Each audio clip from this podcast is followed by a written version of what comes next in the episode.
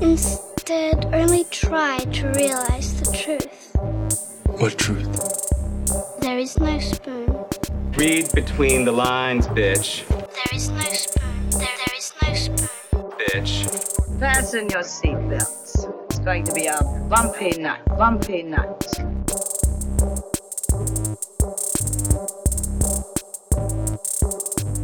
Saludos amigas y amigos, yo soy Mario Alegre Femenías Y yo soy Rosa Colón. y esto es Desmenuzando. En el episodio de hoy vamos a estar hablando, vamos a estar conversando de una doble tanda eh, de uno de Yes. nuestros eh, máximos cineastas Y controversiales. y controversialísimos. controversiales. El, el enemigo número uno del MCU, por encima de Thanos y de, ¿cómo se llama el nuevo? Kong, Kang, Eh, the Conqueror. Kang. Kang. Por supuesto que estamos hablando de Martin Cinema Scorsese. Vamos a estar hablando Martin, the man of cinema. dos películas de él, una bastante reciente, The Irishman, y otra bastante obscure, eh, pero que van a estar, o sea, si nunca la han visto, la van a querer ver después de hoy. Eh, se llama Goncharov, de 1973. Excelente. Esa conversación viene ya mismo, pero antes vamos a bullshitear. Y hablando de cine, voy a arrancar esta semana yo, eh, Rosa, Go for it. porque el mundo de film Twitter, que todavía existe, fuck Elon Musk. Nadie se ha todavía. ido. Nadie se ha ido. ¿Tú te acuerdas cuando hace dos semanas estábamos en un eulogy a las 12 de la noche un viernes como que bye Twitter? Ay, Dios mío, bye. Si yo puse, bueno, me siguen en Instagram, nadie se ha ido. Aunque Todo el mundo sacó sus violines y se tiraron el Titanic. a mí en mi timeline se fueron como, como 20.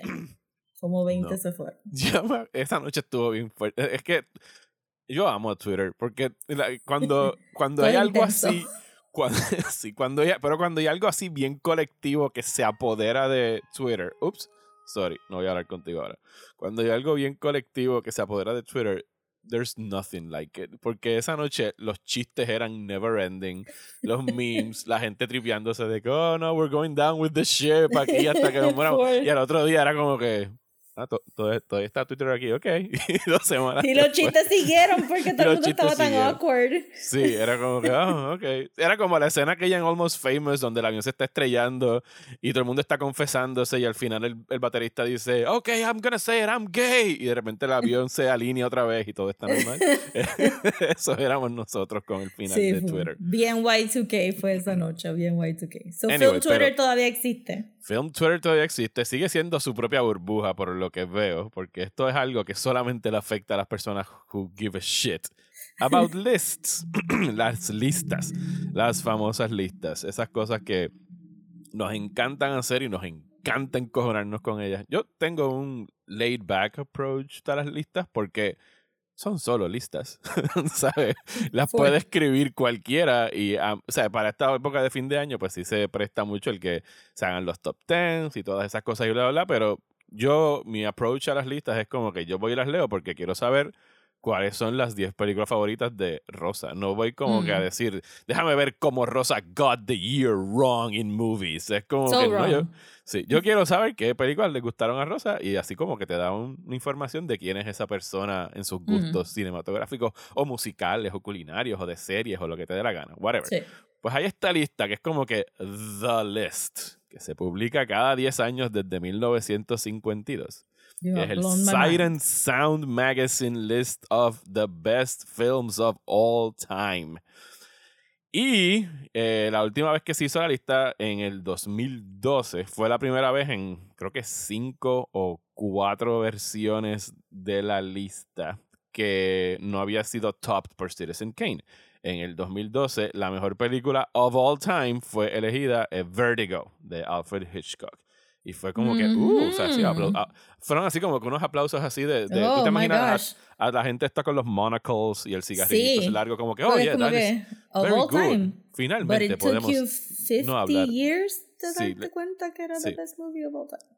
les, les tomó todo eso. Fue- recuerda que la- esto es por votación. Cada vez pues están Ok. ampliando un poquito más el, el Pero tú puedes nominar círculo. cualquiera o ellos ponen las nominaciones. No, no, no, tú puedes tirar lo que te dé la gana. O sea, ahí te- a, a lo que le piden a la gente que vota es que tiren el. ¿Sabes? Que escojan las cuáles son las películas que ellos están decidiendo que son las mejores de todos los tiempos. Tú tienes que mandar 10.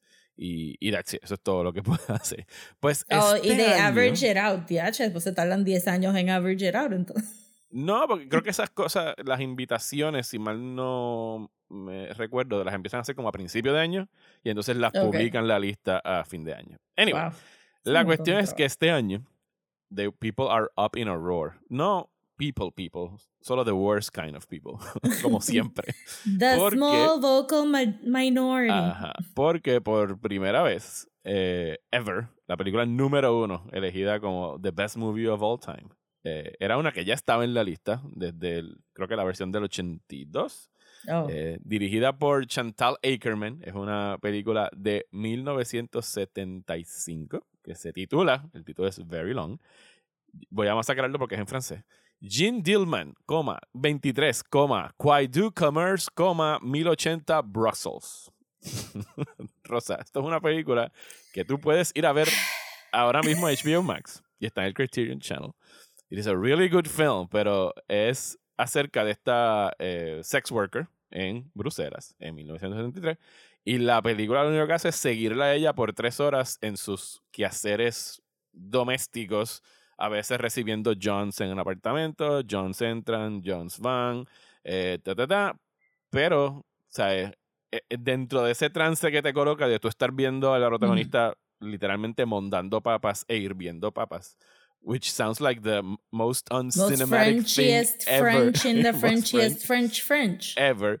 Pues en realidad es una película que yo no vi por primera vez hasta hace como dos años y la encontré bastante fascinante en términos de cómo o sea, te sumerges en la vida de esta mujer, en su monotonía, en su depresión, en, su, en las cosas. Y tiene un final para mí bastante memorable. Anyway, no importa. Si les da curiosidad, véanla. Está en HBO Max y está en, en, Criterion. en Criterion Channel. Pero obviamente, ¿cómo se atreven a poner a una mujer al tope de las mejores listas? Una mujer y una película de sex work. Una película de sex work de 1973. Y pues comprensible, no comprensiblemente, no, incomprensiblemente, people are up in a roar. Que cómo se atreven, que esto es, tú sabes, woke bullshit de estar incluyendo a las Una personas película de ahora. 1973 francesa Sí, que pasa es de que un sex work es woke bull- Para que- bullshit. Para que tengas una idea de cómo se reconfiguró la lista este año, hay un chorro de clásicos de estos que son como que canónicos. Lawrence of Arabia. Y no me acuerdo cuáles otras, ¿sabes? Cosas de películas de Tarkovsky, de Kurosawa, que quedaron fuera. Fuera de la lista, which que significa en el argot de hacer listas que esas películas fueron quemadas y nunca van a poder volver a ser Nunca vistas las vas a poder ever. ver. Nunca. Nunca also, poder you're volver. turning into mommy Y- dust porque y- todavía te gustan estas películas. Y ya no son great. Ya no son great No, movies. No, porque no están en esta lista. Ajá. Sí, sí, sí. Entonces, eh, se Este, abrieron. la- Stalker y The Purge Anarchy. Juntas ahí. al- una al lado de la otra. eh, el hecho de que hayan ampliado, presumo yo, el, el, el pool de críticos y cineastas que podían votar aquí, pues abrió puertas para que entraran películas recientes como Get Out, está en Best Movies of All Time, Parasite Nice. entró en la lista de Best Movies of All Time. should be there. Eh, pero otra cosa que irritó mucho a la misma cantidad de personas es que en la posición número 30 entró una película bastante reciente, and guess what?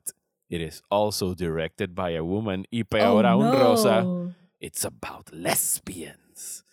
Portrait of a No. Lady on Fire. Entró en la posición No. número 30 y la gente estaba en brote porque estaba Decadence. por encima de ocho y medio de Fellini y Psycho y Rear Window y todos estos clásicos que How dare oh my you God, es que ya veo la lista y como que todas las de Alfred Hitchcock están ahí. Es disgusting.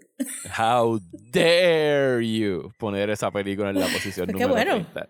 Good Sí. for them. No, yo estaba eh, como el gif este que a mí me encanta de Louis Brook, de Louis Belcher, con el fuego Sí. alrededor. Cuando yo estaba viendo la lista era como que yes, let it burn, I don't care. Es una lista, gente. Son 100 películas. Are they all great? Yo diría que sí. La inmensa mayoría are great movies. ¿Excluye a otras 200 great movies? Sí, por supuesto que las excluye. Who gives a shit? Todavía están ahí. Hagan ustedes su propia lista. Also también qué weird que que porque hayan habido estos masters de cine que su conocimiento se haya pasado generations down. Que nunca va, ¿qué va a pasar? Nunca vamos a considerar las películas nuevas greats porque siempre va a existir Lawrence of Arabia o siempre va a existir Sí, es esta cosa de que, que no entienden de que, Kane. ¿sabes? Hay nuevas generaciones de personas votando en esta lista. Presumo que invitaron más mujeres en estos momentos. O hay hombres que decidieron, mira, este año es justo que yo ponga una película de una mujer en mis top tens. Porque, Maybe le gustó un montón Portrait o- of a Lady on mucho, Fire. O maybe le gustó un montón. Y obviamente, si la mayoría de esa gente que votó decidió poner eh, eh, Gene Dillman entre sus 10, pues va a coger más votos y por ende va a acabar número uno. Who cares por qué acabó ahí? Son great movies. eh, es una muy buena lista. Estas listas son perfectas para tú decir, huh, deja ver cuáles películas de aquí yo no he visto y maybe give it a try. Así que si esto significa que ahora más gente va a ir a darle una oportunidad a Portrait of a Lady of Fire, On Fire o a Gene Dillman, Fine by Me. Las películas más recientes en que they cracked the top 10 eh, fueron Mulholland Drive, que quedó en la posición número 8, eh, In the Mood for Love, que quedó en la posición número 5. Y ahí la además está, Mood for sí. Love todavía está en HBO Max. ¿Cuál? Sí, In the Mood for Love todavía está en HBO Max, no sé dónde anda Mulholland Drive. Pero, ¿sabes? Sí. Tú ves la lista, Quiero decir que en HBO a- también, pero... it's a really good list de great movies que representan eh, lo que, pues, cuál es el zeitgeist ahora mismo de la gente que está votando. Dicho eso, cero. Cero, cero películas latinoamericanas. Like cero. Nada I de mean, México para abajo. No tenías absolutamente que decirlo, nada. Mario, we know. Eh, No. Y una, una película en español, que es El espíritu de las colmenas, que es una película española de 1970 something. Así que mucho japonés, mucho francés. Claro. m- todo lo demás en inglés, pero, o sea, el español, eh, o sea, es todavía. Pero el japonés que me estás diciendo como que Wong Kar Wai y Akira Kurosawa y Bueno, no, Wong. Kar Wai es, es cantonés, pero Akira Kurosawa, fíjate, Ah, Akira sí, Kurosawa creo que nada más tiene dos y Misoguchi tiene dos y Ozu creo que tiene dos también. Ok. Ah, Miyazaki tiene dos. Spirited Away y My Neighbor Totoro. Yo creo que no había estado en la versión del 2012. My Neighbor Eh, Totoro, really? My Neighbor Totoro. Yes. Por encima de... Whatever, it's just a list. Sí, de Princess Mononoke. Ajá, de Princess Whatever. Mononoke. Ajá. Pero sí, e- esa es la actitud rosa. Whatever. It's just a list. It's just a list. Si algo que yo quiero que ustedes se loco, lleven de fíjate. aquí es eso. It's Creo que, que le diste ahí the nail on the head de por qué esta película francesa llega al número uno y al, al, al segundo después dice, está en HBO Max y es como que, ya, mu- mucho se dice sobre el streaming que nos quita ciertas gemas de, de ¿verdad? históricas del cine, Ujú. pero también ha dado acceso a un montón de películas que jamás y nunca la gente hubiera visto. eh, Y what if it just so happens que la gente tropezó con esta película y a través de word of mouth se, se dice, mira, ¿tuviste la película esa francesa de tres horas de esta sex worker pelando papas? Y la gente, no, pues dame verla. Let's do it. And then That- it that turns out like that it's really night. good. Exacto, and it turns out it's really good. Y turns out que suficiente gente votó que, que de esto. Como que that thing, that happens. Como que yo no me imagino vivir la vida constantemente pensando todo lo que está pasando ahora en términos de cambio para eh, quitar el punto de vista del hombre cis blanco es porque es adrede de, de que, ¿verdad? Woke bullshit. Lo que ellos están realmente diciendo con woke bullshit es que tú a propósito estás escogiendo algo que está representando otro punto de vista porque tú lo quieres ver representado en la lista. Ujú. And it could be that, and I'm all for that, porque yo siento que la diversidad hay que forzarla. Forzarla, forzarla, forzarla siempre, porque nunca Bueno, va a yo- pasar orgánica. Yo lo hago. Yo cuando hago mi ejercicio de hacer listas a fin de año, yo primero pongo lo que salga así de mi cabeza y después digo, ¿sabes qué? Esto está demasiado Hollywood, demasiado gringo, déjame ver qué están Ajá. haciendo en otros países. Es algo que tú haces como persona si te da la gana de hacerlo. Si tú te quieres ir como No, que yo nada más. y además de ¿sabes? eso, como que si te gusta el craft, si tú eres Ajá. bien passionate about movies y solamente estás viendo un solo punto de vista, well, you're missing out. Ujú. Y esa es la realidad. Y sí, es verdad como que I'm sure que la mayoría de las personas pensaron, espérate, yo tengo que meter aquí una mujer un- un- y ser bien como que by the numbers, porque you have to do it, porque si no, nunca tendríamos diversidad en estas listas. Pero tampoco puedo quitar de la mesa que that they actually enjoyed these movies y que quisieron verla en la lista porque les gustó un montón. Y es como que se me Yo- hace, se me hace bien crazy pensar que Portrait of a Lady, que todavía estamos hablando de esa película, Ajá. que hasta en Animal Crossing la recrearon. Verdad, Este, eh. Que, que tú pienses que, que haya sido tan niche que no la vas a ver en una lista de 100 movies of all time cuando you still haven't shut up about this movie. Como que Sí. No, no a mí me sé. gusta el hecho de que esto es it's cada sad 10 life to años. Que sea cada 10 años porque yo soy de... Yo pienso que para tú decidir... O sea, a veces esto de la práctica de hacer listas anuales, yo me pongo a ver mis listas anuales de hace 10 años y yo digo, what the fuck was I thinking? Porque yo pienso que las películas tienen que grow on you. Y ellas van Ujú. growing on you y de repente es como que, ¿sabes? Aquella película que en su momento acababa de ver dos semanas antes en diciembre y yo pensé que estaba espectacular. Ahora como que 10 años después es como que, ah, that movie was fine. Pero me acuerdo de estas otras mejor. O sea que en realidad el que tú dejes 10, 10 años entre, digo, pueden bajarlo a 5, pero 10 años entre esta lista y, y la otra, it's fine. Yo no sé cómo lo hacen. Yo traté de hacer el ejercicio de yo escoger the 10 best movies of all time y eh, cuando ya iba como por Oh, it was 33, super overwhelming. Sí, cuando llegué a 33 dije, ¿cómo ustedes hacen esto? O sea, yo, I cannot fit 33 movies in 10. Así que Quisiera ver como que quisieran este the 100 list of the rejected movies that we had to take out. A ver si Eh, alguien trató de meter como que Fíjate, tú sabes que, Fast and the Furious long 5 list is good and Yo creo que I ellos tiran un long list después. Bueno, ellos tiran esto en diciembre y creo que en enero, en la revista que publican, que han habido screenshots dentro de Film Twitter, te ponen Mm. lo que cada director envió como sus 10 Ah, qué nice. Y entonces ahí es súper cool, porque entonces tú vas como que directamente, o sea, la lista de Bong Joon-ho está buenísima, la de Scorsese, él dijo, fuck it, yo voy a mandar 20. ¿Y qué le iba a decir Siren Sound? No, Mr. Scorsese, tiene que ser 10. No, fuck it, son Un 20. yo soy rebulero, eres un Scorsese". rebulero. es Sí, lo es un que él. tramposo. que se joda. sí. Eh, y entonces creo que en enero ponen las, las listas individuales de los críticos que participaron. Y ahí, pues, pues tú haces un... pues, Entonces puedes como que ahí ver los gustos particulares de... Un pobre de statistic analyst mirando la lista de Scorsese. Esto no este cabrón, mano. Me tiene que joder. No, el, el, el artista gráfico que había diseñado la página para que todo el mundo machara con Sí, 10 ya, y de como que repente el llega este cabrón que- con 20.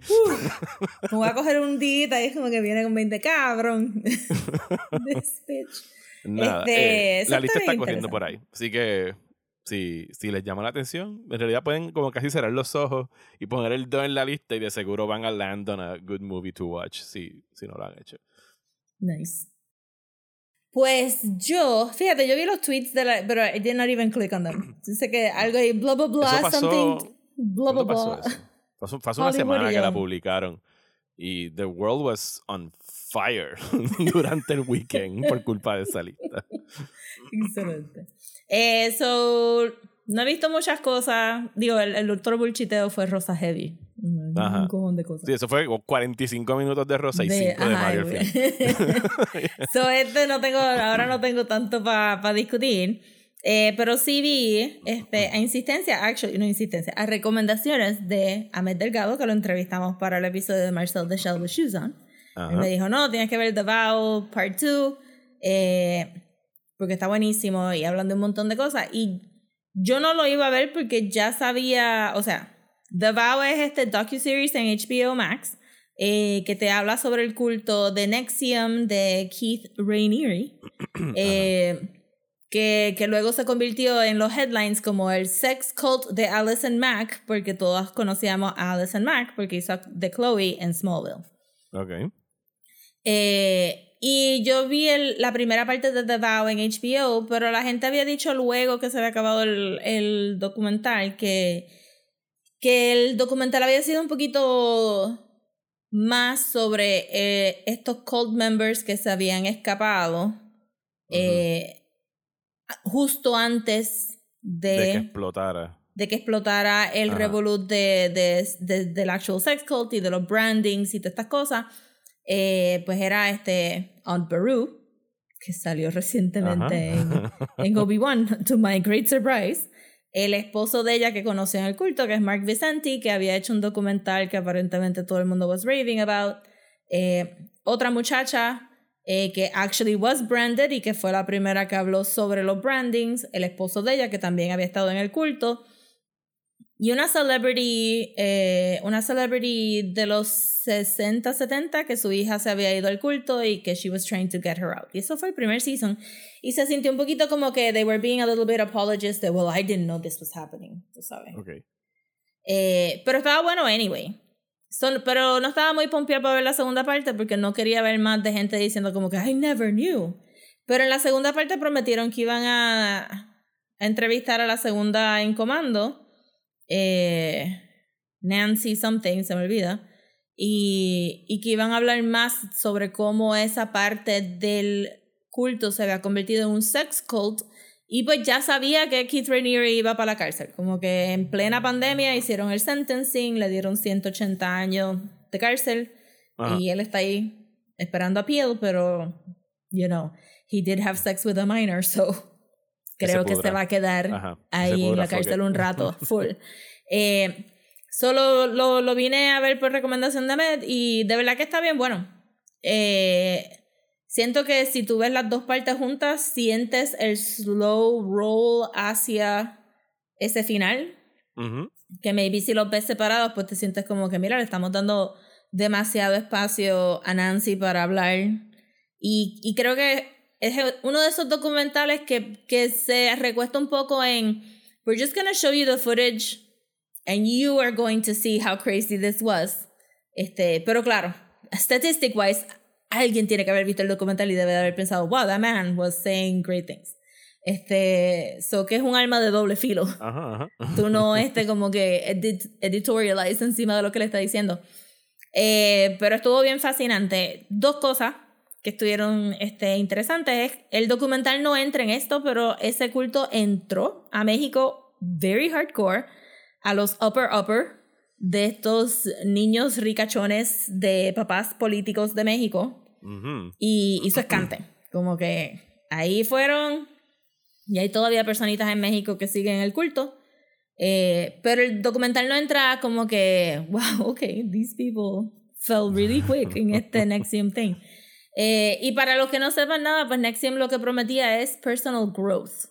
Eso, las personas que eran techie, las personas que son professionals, but you don't know what they're professional about, finance people, corporate people, cayeron en este culto bien rápido porque te promete cierto nivel de success a través de pers- personal growth. Y ellos hicieron, Keith Raniere y Nancy hicieron una cosa que se llama The Curriculum, que el gobierno de Estados Unidos ahora tiene este, la custodia, como si fuera un arma, este, como que le quitaron este Doomsday Device al cultist, The Curriculum, y es básicamente un reprogramming de tu cerebro en donde, cua- donde tú tú ser víctima no existe porque todo lo que está pasando te está pasando a ti porque tú lo hiciste. So, tú no, no tienes tiempo de decir, este, ay, y aquí fue donde cayeron la mayoría de las actrices, como que no estoy consiguiendo acting gigs porque la gente no quiere contratarme porque ya no tengo un look en particular o porque ya pasé de cierta edad. Este, o porque no hay papeles para mí, y ta, ta, no es como que no, tú no estás consiguiendo trabajo porque tú soqueas y tenemos que mejorar en que tú no soques para que entonces y entonces los meten así y se quedan ahí they really te, te enchufan como que te they poke your insecurities y es todo para sí it's just culting eh, pero que se prestó mucho pues para el abuso sexual de este hombre pues él puso en el curriculum todos estos pasos que tú no sabes que estás haciendo para tú luego aceptar este abuso como un failure tuyo ¿verdad? Anyway, la cosa es que, que de aquí a allá fucking curaron Tourette's. O sea, curaron los síntomas de Tourette's de aquí a allá. So, parte del documental de momento para, para que decirte, porque ellos dicen, están las personas que fueron abusadas por este hombre, pero hay 17,000 o 20,000 people en Estados Unidos nada más que got good results de este program. Ajá. Pero nadie, for very obvious reasons, was going to step up y decir, look, these guys, a pesar del sexual abuse y el branding, they re they're really good, you guys. Este, Eh, eh, Ignoremos ese detalle Exacto, no, si pero actually sí hay personas que hicieron eso, entonces pues te ponen el episodio donde ellos hablan de lo de Tourette's y no es que curaron la enfermedad de Tourette's, pero es increíble ver que estas personas que no podían manejar sus tics y sus este, patrones en una semana, en una semana eran fully functionally physical human beings. Es como que es insane. Y luego, luego más tarde en el documental te explican un poco de que sí hay estas terapias que son más como que psicológicas y más Ujú. therapy-like que se usan para bajar los tics. Pero ciertamente la manera que ellos hicieron su cult thing, it just so happens que it works really well con Tourette's people, pero ellos unethically lo probaron en gente voluntaria, ¿verdad? Como que esta familia escuchó el, el ¿verdad? Este muchacho, el muchacho que está ahora pro Nexium, bendito, él tenía, el tic era snapping his teeth really hard. Este, como que clac, clac, como que clac, clac, Ajá. y era que tener bien. los dientes todos jodidos, me imagino. El pobre. Ajá, sí, tiene dentadurita de esto ahí. Ajá. Y, y no podía hablar. Entonces, en unas, y, y él todavía no exhibe esos tics. So, a él le funcionó y pues trajeron varias personas.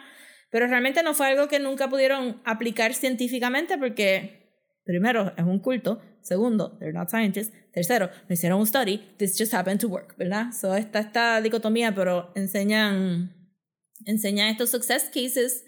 Y sí, tú sabes, como que el, de esta nena que desde chiquita tenía Tourette's y se daba, porque también estaba compounded con OCD, ella se pone mejor, suficientemente mejor, que el papá de la nena puede racionalizar como que, yeah, that sucked, but look at my daughter, though. Porque ahora mi hija tiene un chance de vivir.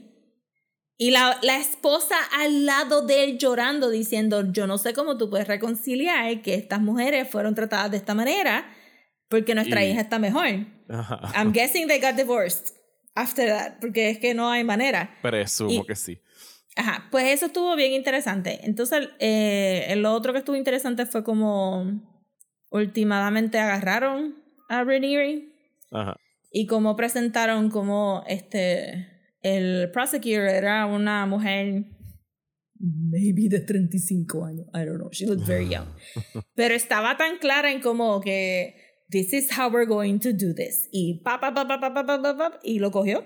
Lo cogió ahí sencillísimo, como que, que el prosecutor que estaba como que todo esto fue consensual, aquí no hay ninguna criminalidad, da, da, da, ahí estaba tratando de claramente save his job mientras el barco se iba hundiendo. Este estaba bien floundering, pero la prosecutor estaba como que, ujú, esto, ah, así es que funciona el culto. Pues mira, tenemos que buscar esto, esto, esto, esto, esto, y hace y cae. Nada, tú ni dudas de ella en ningún momento. Y, y pues estuvo, estuvo fuerte escuchar los testimonios de estas mujeres y estuvo fuerte ver cómo, cómo esta persona es nada. ¿Y qué pasa con todos estos cult leaders? They're literally nothing, loser, dumpy ass guys que por alguna, and they're almost always white, este, ¿verdad? Eso es parte de, eh, que, que con esta labia monga se pueden pinpoint estas personas eh, que necesitan ayuda, que quieren reach out, que necesitan social y, y, y victimizarlas de una manera tan brutal que, que ni se dan cuenta y después convertirlas en victimizadas, como que... Me recordó mucho la película de Martha Marcy May Marlene. Oh, esa película es bien buena. Sí, que, Sí. que te, que te enseñan cómo condicionan a, a Sí. estas personas que tienen Y que que atravesar hicieron un research bien cabrón. So, si ustedes están como que curiosos de culto, eh, pero no se quieren meter full en un this actually happened kind of a thing, pueden ver la película y, y, y get a feel for cómo estas personas se convierten en, en, en este, agresores in their own sense y luego el PTSD que sufren. Sí. Ese todavía Este- sigue siendo mi performance favorito de eh, Mary Elizabeth Olsen, es el nombre, Sí, ¿verdad? bueno, pero es que le dieron, you know, toda la película era de ella. No, no hay- Sí, no, y que digo, en realidad ya hizo esa, después hizo Silent House, hizo dos otras cosas como que indie hasta que Marvel snatched her up y no ha hecho más nada desde entonces fuera de ser Scarlet Witch. Sí. Yo diría, si les gusta lo de True Crime y les interesan los cultos, porque a mí no me encantan los cultos porque siempre son como que it's not a great watch, because they're really horrible. En esto no entran en detalles que sean muy gruesome, pero sí en los testimonios de las mujeres, pues van a escuchar par de, par de cosas que pueden ser bien triggering. So, you know, you know your limits. Pero it's a well-made documentary series, es lo que yo diría. Ok. Pues yo lo que estaba haciendo es que bajé este app de que está bien pegado para hacer como que portraits artísticos. Eh, No. Así que, no, ¿qué estoy haciendo mal, Rosa? Ese fue mi Ok. pitch para el PSA de Desmenuzando. Dale, Rosa, mete mano. Ok, sí, Mario me pidió que hablara de esto. Ya, I have opinions, obviously. Este, Ajá, Rosa, y yo creo dinos, que. por favor, ¿por qué eh, estas aplicaciones que están surgiendo con AI generated art están screwing over artists left Ok. and right? Solo que tienen, este, ¿verdad? Lo que tienen que entender de AI, entre comillas, art, es que son ge- image generators. ¿Qué quiere decir eso? Quiere decir que una persona o un grupo de, de programadores se sentaron con este artificial intelligence básico a darle ciertos parámetros para crear imágenes, pero el- la computadora no puede crear imágenes de la nada. ¿verdad? Tiene que sacarle de otro Este, lado. Sí, exacto, como que párense al frente de su laptop y grítenle como que dame un Da Vinci Van Gogh y la computadora no va a saber de lo que está hablando. So, tienen que accesar estos databases de imágenes para que los prompts que ustedes ponen en estos generators como Midjourney funcionen. ¿Y de dónde sacan esas imágenes? Pues surprise, surprise, you guys, ¿Del internet? del internet. Que quiere decir que, y no importa si usted piensa que esto es un clip art o si usted piensa que esto es un actual concept art de una película de Marvel, Ajá. todo tiene su copyright individual. Todo. Ah, es que eso está en el internet. Todo, a menos que las imágenes sean public domain y que estén en el database de imágenes de public domain. Como una, como una imagen se convierte en public domain, eh, pues le voy a decir que no es tan fácil. Sí, hay unas em, reglas que son, digo, son diferentes para diferentes cosas, pero una de las cosas son como que cantidad de tiempo, presumo. Tiene que haber sido, en, en, en, en general, tiene que haber habido 80 años desde la muerte del creador de esa imagen o libro o película o lo que sea. Este, si no, si le quieren meter a eso, pues busquen cómo Disney alteró las leyes de copyright en los 70 para que Para Mickey que- Mouse no cayera ajá. en el public domain y que ahora está peleando, que ahora viene otra pelea grande de copyright para que Mickey Mouse no vuelva a ca- caer en el public domain. Eh, so, si las imágenes no son public domain y no están labeled como fair use este, en el internet, pues entonces el copyright le pertenece al creador y el creador puede ser una compañía de clip art o el creador puede ser un artista individual como yo. Todas mis imágenes tienen copyright. Si el AI generator está jalando eh, imágenes del internet, statistically speaking, tienen que estar jalando imágenes que tienen creadas por otras copyright personas. creadas por otras personas at whatever time period y la está usando para crear su imagen. So ya ahí hay un ethics breach de, de tú decir como que esta imagen es una imagen completamente nueva. It is not porque está hecha de pedacitos de otra imagen. So eso, ese es el overall umbrella. Donde aquí se meten más en problema es que la mayoría de estos generators están siendo usados para crear imágenes que se parezcan a un estilo particular de un artista famoso. Y ahí estamos ya cayendo en plagio. Y, y estamos cayendo en un zafacón de cosas, porque yo puedo entrar y decirle a mi Journey, ay, qué sé yo, hazme Thor como si fuera Van Gogh. Y Van Gogh se murió hace tiempo. Ajá. Y sus pinturas son patrimonio. Y el Thor que va a usar, maybe no es Chris Hemsworth, o no está trademark ciertas cosas y te. whatever. Pero ¿quién es la cara que está usando para hacer ese Thor? You don't know. Tú no sabes, tú no tienes, tú no tienes ninguna idea de que si la sacaron de un stock image o si se la sacaron. Pero entonces, además de eso, hay gente, hay artistas que han ido a estos generators y han visto que su nombre está puesto como prompt 97 mil eh, veces, ¿verdad? Y ya ahí eso es una alerta, porque a pesar de que tú no puedes copyright un estilo, Ujú. el estilo que tú llevas trabajando se convierte en parte de tu brand. Sí, So, te lo tú están vas- prostituyendo el, el- el- tu, tu propio estilo. ¿No? Sí, pero sí, pero a la misma están diluyendo tu marca y te están quitando trabajo. So, so ahí, ahí hay un problema bien, bien de esto y mucha gente dice, no, pero es que, ajá, el copyright, el estilo, bla, bla, bla. No, pero es que aunque tú sepas que el estilo no puede estar copyrighted, el tema, la manera que lo trabaja, o sea, el punto de vista de este artista está en la imagen. Y Ujú. tú estás tratando de quitar eso y pasarlo por una máquina porque tú quieres jugar un ratito con un AI sin pensar en los ethics de lo que tú estás haciendo, ¿verdad? So, ¿cómo pudieron haber hecho esto?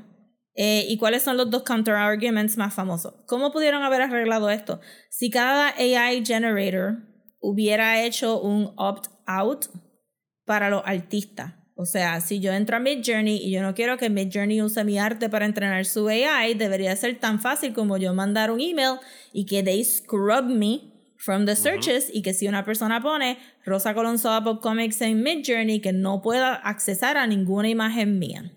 Period. ¿Qué es Mid Journey? Uno de los. Midjourney es uno de los, es uno de los más famositos antes de que saliera este.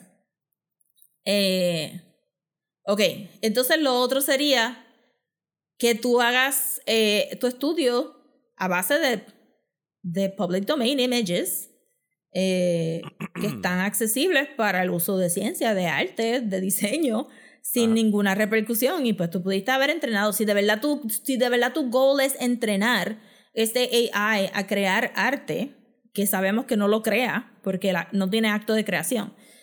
Y podemos entrar en todo ese rollo de los AIs. I have opinions. Pero si pudieron haber usado public domain o pudieron haber, este, eh, qué sé yo, trabajado con un museo y haberle dicho, mira, ustedes tienen la colección de estas imágenes, podemos hacer este AI a base de estas pinturas o de estas esculturas y ver lo que sale, bla, bla, bla, bla.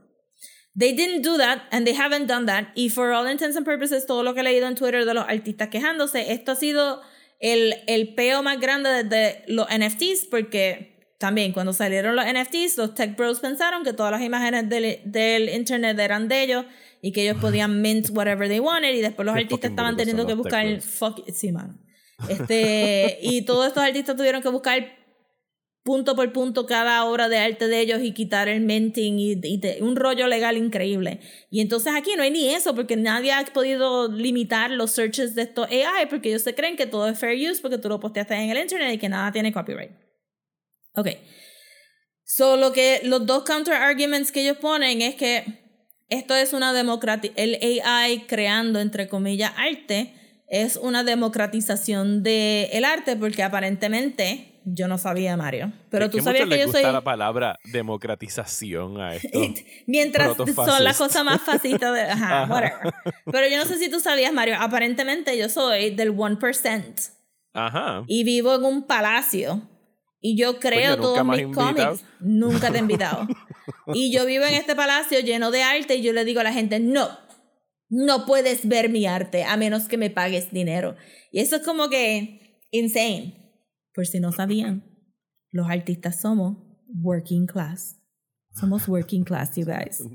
Este, que hay dos o tres que han hecho para el hecho, yo te aseguro. Dime el nombre de un artista. Dime el nombre de un artista que tú sigues en Instagram y yo puedo guess cómo ellos viven. No viven en mansiones. ¿Sabes? Como que si tú estás hablando de democratizar el arte, porque tú no puedes pagar una comisión de 50 pesos a tu artista favorito, pues mira, vete a llorarle a los museos. Vete a llorarle a los private collectors, porque para ese argumento te tengo a ti de que nosotros llegamos a ver una obra de Basquiat que él hizo en fucking Culebra, Puerto Rico, Porque la pusieron en el background del, del anuncio de Tiffany's de Beyoncé y Jay-Z. Porque esa pintura está en la sala de alguien, no está en un museo, y esa era la primera vez que se veía esa pintura en el, en el, en el real world Ajá. desde que la habían pintado. Y eso podríamos nosotros cantarla como que patrimonio de Puerto Rico porque la hizo en Culebra. Pero la tienen en la sala de alguien. So, si tú quieres llorarle a alguien de democratizar el arte, vete a llorarle a los private collectors que tienen Picasso en su fucking este sala comiendo polvo y no me vengas a lloriquear a mí porque yo cobro tres pesos en un cómic y tú no lo puedes pagar. Como que insane, insane. Oso los Mic museos. Como que, ajá, exacto, insane. Vete a llorarle a los museos que cobran 15, 16, 20 pesos la entrada porque no tienen funding del gobierno para hacer este centros culturales propios. Ajá. Que tú no puedes ir entrar no- y que tú no Ajá. puedes pagar el museo y no puedes ir en el free day, pues vete a llorar a los museos. Pero no estés jodiendo con los artistas que we're scra- barely scratching out a living porque y, y gracias a este argumento de los AI salió a relucir los wages de los artistas no han subido en 100 años, o sea que alguien que trabaja en el animation industry está cobrando lo mismo que se cobraba hace 100 años. por el, por, por el trabajo. So, whatever. Y entonces lo otro que ellos dicen es que esto no importa porque todo va a estar eh, este, automatizado en el futuro. Which is stupid. So stupid. Yes. No, por más que nos hayan vendido la idea de que dentro de cinco años todo va a estar automatizado, no va a estar automatizado porque no hay AI suficientemente inteligente para tú hacer que diga, sí está bien AI, hazme un hamburger. El AI no va a saber fuera de la, de la medida de la temperatura si el fucking hamburger está hecho o no. Si el- you need eyes to see. You need the nose, the nose to smell. So, la idea, la idea de que el AI crea es estúpido. El, el AI no tiene el impulso a crear. El AI se le tiene que decir que tiene que crear y eso es su única función hasta que vengan y le digan su próxima función. So, la idea de que usted piense de que el AI de verdad ve un documento de Photoshop y dice, hoy me siento triste, hoy quiero hacer algo como que medio darks. No, eso no existe. Usted tiene que decirle al AI qué es lo que va a Tienes hacer. Por ende, no es una... Si no tiene Ajá, input, tienes no que poner... Una computadora, gente. Ah, Esa es una computadora. Y es como que that- eso no es creación. You're just telling them what to do. Es, es trabajo, sure, trabajo. Pero no tiene el impulso creativo y no tiene tampoco el wherewithal para saber si la imagen está bien hecha o mal hecha. Por eso es que todas las manos en la AI soquean porque está blending it in in such a way que entonces composición etcétera mucha gente ha dicho no no es que yo meto unos prompts y yo sigo molestándole AI hasta que salga la imagen que yo quiero que salga pues tú sabes cómo sería más fácil cabrón coge un papel y lápiz y dibújalo tú ah es que yo no tengo talento es que esto esto no es talento gente esto es skill work yo llevo dibujando desde que era pequeña. No tuve necesariamente una vida de privilegio de que yo tuve ahí como que, no, my child, we will support you for 100% in your endeavor to move this pencil across the page. Es como que eso no existe, tú tienes que trabajar un montón y tú y mis papás siempre estuvieron como que, abogado, doctor, por favor, make money. Y uno ahí como que, no. I want to draw. I want to draw and I want a living wage. No quiero ser un starving artist, yo quiero un living wage con mi arte. Y la idea de que, y yo siempre lo he dicho y todo el mundo que ha cogido clases conmigo sabe que mi filosofía es que todo el mundo puede dibujar. Si tú sabes escribir tu nombre, tú dibujas porque tu nombre es una línea trazada en un papel describiendo unos characters que hacen entonces una idea que es tu nombre legible para las demás personas. Anyway, la cosa es que todo el mundo puede dibujar. Eso no hay excusa. Si tú quieres de verdad dibujar, put in the work y hazlo. Ah, yo no tengo tiempo. Yo tampoco tengo tiempo. Ah, pero es que es un montón de ¿Quién trabajo. Sí, es un montón de trabajo. pero si lo quieres hacer, lo haces. Es una de ¿Qué esas es poquitas tiempo? cosas que de verdad uno puede decir como que if there's a way, there's a way y si tú tienes papel y lápiz, tú puedes dibujar. Punto. Ah, que yo quiero copiarme de los estilos de las demás personas y vender el arte en las convenciones que, no toda, que todavía no saben qué AI y hacer chavos rápido. Ah, pues mira, fantástico, eres un pillo. Felicidades, llévate la medalla. Porque si tú vas a estar ahí diciendo como que yo quiero que yo le meto prompts a mi arte para que se vea como el arte de James Jean, pues tú estás robando el arte de James Jean. No estás entrando a Instagram y bajando los de estos, pero I would posit que probablemente hace dos añitos atrás eso era lo que tú hacías. Y Just ese es el PSA de por qué no deben estar So, usando al final del día, tengan mucho cuidado, Lensa. siempre chequen el Terms of Service. Y si, y si ustedes dicen, no es que yo quiero jugar con esto, pues dale, juega con eso, métele tus imágenes al AI y juega con tus imágenes en el AI, no juegues con las imágenes de las demás personas. Si no sabes dibujar, pues toma fotos con tu iPhone o tu Android y métele esa, fo- esa foto ahí. Y después cuando las veas siendo vendidas en algún pulguero, en algún lado en el mundo, no te quejes porque tú solo metiste a un AI que no, que no tiene este ethics todavía. ¿Sabes? Como no tiene parámetros, este ethical parameters todavía. Todo el mundo está ahí al wipipío, al igual que los NFTs. El AI. Usando dice, no se lo metan a un AI. Don't. Exacto. No se lo metan a un AI. y ya, porque es que de verdad, pero, ¿sabes? No es que, ¿verdad? Y vendidos, si ya lo hicieron, bla, bla, bla, bla. It's not, como que no es blaming. I'm blaming the AI people. I'm not blaming the, the users. Aunque sí algunos users, sí. Digamos you. que mejor inviertan eh, ese dinero, ese pesito, esos cinco pesitos en algo como el Patreon de Desmenuzando, donde Full. sí estamos creando cosas todos los meses. Eh, pueden darse la vuelta por patreon.com slash desmenuzando, eh, donde tenemos dos niveles de suscripción, de un dólar y cinco dólares. Con cinco dólares garantizas que vas a tener dos episodios extra al mes. Y cuando decimos dos episodios extra al mes, son los dos que vamos a hacer ese mes. Pero hay 60 episodios en esa biblioteca de Yes. Desmenuzando en Patreon que pueden escuchar con solo pagar esos 5 pesos al mes. Digo, si tienes tiempo para escuchar 60 episodios en un mes, good for you. Si no, pues, sabes, puedes seguir pagándolo mensualmente y vas escuchando. Y tenemos un chorro de temas que hemos tocado que no hemos tocado aquí necesariamente en el podcast. No, de verdad que no los hemos tocado. Tenemos, eh, creo que Avatar Last Airbender lo hicimos allá y Legend of Korra. eh, Atlanta. Hemos hecho cosas de cómics, Atlantas. Hay un chorro de cositas ahí chéveres, así que les invitamos a que se den la vuelta por ahí. El episodio más reciente que tuvimos fue discutiendo Andor. Hablamos de toda la serie de Andor. Fueron. El, el mes pasado hubo. Usualmente esos episodios duran como media hora. El mes pasado duraron los dos no, horas tú y quieres media. que duren media hora. Así que hay tres horas ahí de episodios de solamente del mes pasado con Andor y Atlanta. No hemos escogido los temas de este mes, pero they're coming. Antes de que se acabe el año van a haber dos episodios extra. Y entonces ahora, sin mayor preámbulo, vamos entonces a hablar de el gran Martin Scorsese y sus dos películas, The Irishman y Goncharov.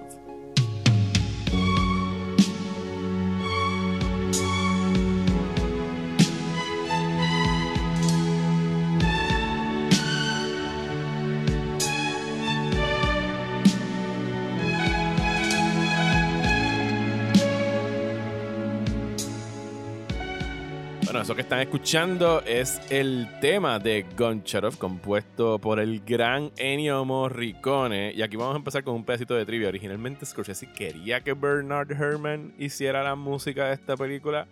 Herrmann no estaba disponible, pero eventualmente logró trabajar con el gran compositor que hizo las piezas más icónicas de Hitchcock tres años después en Taxi Driver, cuando hizo la Oh. música de Taxi Driver. Pero para esta la hizo Ennio Morricone, que pues estaba saliendo de este boom de hacer eh, música de spaghetti westerns. Era, pues, al ser esto una película de rusos, estoy hablando de Goncharov, hace- de, de rusos que, que se exiliaron y se fueron a, a Nápoles, pues había que darle ese toquecito italiano a la música. Y en realidad lo- el- las películas de Scorsese no se conocen por bandas sonoras, ¿sabes? Fuera de Sí, esa estaba de- pensando ahora que como empezaste con la música, yo, huh, I've Sí. really never paid attention a la música de... No, porque las Scorsese, en realidad las Scorsese. películas de la mayoría son needle drops, ¿sabes? él le gusta mucho la música contemporánea de, de acuerdo a la época donde lo está haciendo. Así que en realidad las películas de Scorsese no se conocen por sus scores, salvo el- esa de Taxi Driver con Bernard Herrmann. Y esta, pues, si hubiese tenido mayor prominencia cuando estrenó en el 73, maybe lo recordaríamos el score de, de Morricone, que está dentro de los más, es un deep cut de Morricone, ¿sabes? Esto no es algo que conozcan mucho. Ya pronto vamos a estar escuchando otro pedacito de otro tema de, de la película. Sí, yo con, con ver esta de Goncharov y The Irishman, me di cuenta que yo he visto just enough películas de Martin Scorsese, pero cada vez que yo pienso como que, ¿qué directores yo vería de nuevo? Como que él no sale en la lista. Sí, Pero cuando Scorsese- estoy viendo la Ah. película, digo, diache, esta película está bien hecha, eh, estas tomas están bien cool, este editaje está bien cool. Inmediatamente se acaba la película, yo digo, Martin Scorsese, I don't know her. y se te olvida cualquier Se otra cosa que pudieras Sí, ver. y de verdad es como que me di cuenta que he visto Taxi Driver, yo he visto Casino, Gunshot The Irishman, este, la de la ambulancia de Nicolas Ah, Cage. bringing, Bringing Out the Dead. Bringing Out the Dead, este Kundun, que me gustó un montón, eh, pero que realmente no es, pienso otra, como... esa es otra con una tremenda banda sonora, Kundun. Sí, esa le di duro el soundtrack. Ese sí yo tenía el soundtrack en el carro. Yo iba guiando ahí como que, Kundun, let's do it. Vamos a la UK escuchando. Kundun en las luces. como que Tibetan Throat Singers, let's go. Este, bien brutal. Eh, pero sí, siento que. Y debo decir que I'm sorry to say que en ninguna de estas dos películas presté mucho la atención eh, en- A la música. A la música, porque Eh, mi problema con mob movies es que son tantos personajes y están hablando de tantos otros personajes que I get lost immediately. So. Ahorita llegamos a Irishman, que fue la que yo entiendo que te dio mayor confusión porque son más personajes. Esta de I mean- Goncharov, Goncharov es un puñado. Con de- Charov también un poquito, I gotta say. Sí, pero digo, ok, vamos a, vamos a, vamos a hablar entonces de, de Goncharov. ¿Cómo, Mm. ¿Cómo te enteraste de la existencia de Goncharov, Rosa? Pues como todas estas películas que he visto estos últimos dos años, en Twitter. Ajá. En no Twitter. estuvo en la I- lista de Siren Sound. eh, but But, I mean, but I'm sure that it should have been. Ajá. Este, en Twitter alguien mencionó algo de Goncharov y como ya estoy tan... Esto usualmente pasa más para el lado de Shutter.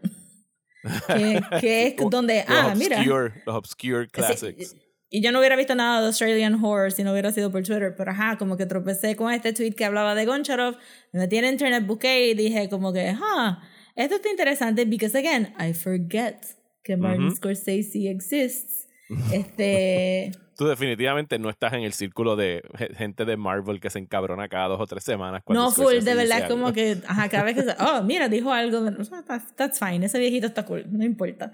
Este, eso sí, entonces pues ahí, este, dije, Fuera, fuera de broma, Scorsese no dice un carajo de Marvel hace como tres años. Es que siguen dando. Pero en siguen saliendo. Y entonces también, exacto, porque, porque estamos hablando de Goncharov, porque, porque Sa- Samuel Liu este, Ajá. dijo Ah, algo. Sí, no, pero lo dijo Samuel Liu. Pero fue porque Tarantino dijo algo y él tiró a. de- y, y Scorsese también, fuck you. Y, que Y como Scorsese que, ¿por qué, como que, ¿por qué Scorsese? yo, no, yo no he dicho nada hace tres años. O sea, Ajá, yo y iba a eso-. Eso me hizo pensar como que rayos, yo he visto películas de Scorsese and it turned out that I had. Entonces, pero tú sí has visto más películas de Scorsese, so por eso dije, we should talk about this guy en, Sí, en el podcast. visto- Yo creo que es uno de los pocos direct que no hemos hablado de Martin Scorsese nunca en el podcast. Nunca le hemos dado un episodio a Martin Scorsese y podemos a lo mejor hacer una retrospectiva en algún momento. Yo he visto la inmensa mayoría, salvo como tres largometrajes de ficción. Hay varios documentales que no he visto. Mm. Eh, pero, por ejemplo, no he visto Age of Innocence, que es como que de sus películas más famosas. Gangs of New York la vi 90s. también, ¿ves? Sí, Gangs of New York. I Yo creo que tú has visto más de las que tú piensas. Sí, por eso, Eh, pero I completely forget que es él, el director, es como que it's hilarious. Voy a buscar Eh. aquí rápido. Voy a hacer un rundown de las películas de Scorsese. Ok, a ver sí. has visto. Porque yo pienso que tú has visto la mayoría, aunque no. Pues lo también me sorprende que no ha hecho tantísima. No ha, ha hecho, pero no es como que una. O sea, no es. Pero los otros días cuando estaba hablando contigo full lo confundí con Francis Ford Coppola. so era como Sí, que- era como que, bueno, de este he visto The Godfather y yo, Rosa. Godfather no es. Yo, right, right, right, right, right. Eh, Mob pero vamos a ver. Scorsese, ¿has visto Wolf of Wall Street? Ah, sí, esa la vi.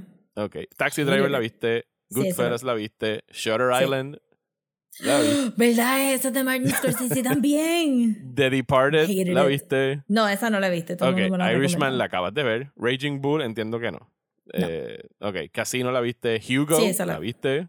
No, esa no la vi. ¿La has visto Hugo? Ok. Gangs No, of esa New sería muy York. kitty.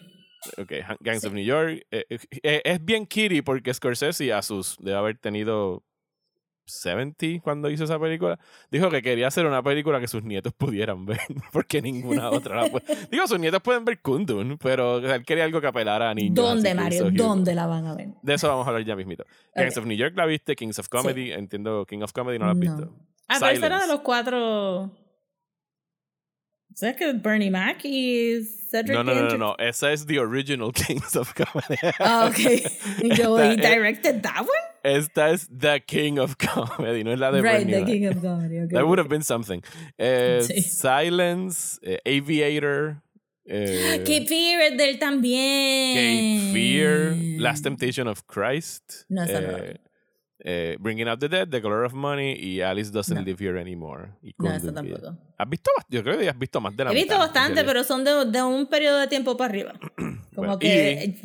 Recientemente, ¿viste? Goncharov, Goncharov. de la que vamos a estar Sí. hablando hoy. Pues entonces So, cuéntame de tuviste, Goncharov. pero tuviste Mean Streets.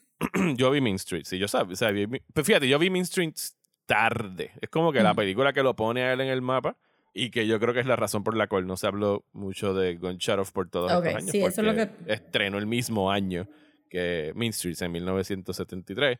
Pero sí, yo vine a ver Mean Street, yo diría que en la última década, ¿sabes? Mm. Ya de, después de haber visto todas las otras bien famosas. Esta de Goncharov yo la vi hace, yo diría, como cinco años a través Mm. de un site digamos, underground de películas.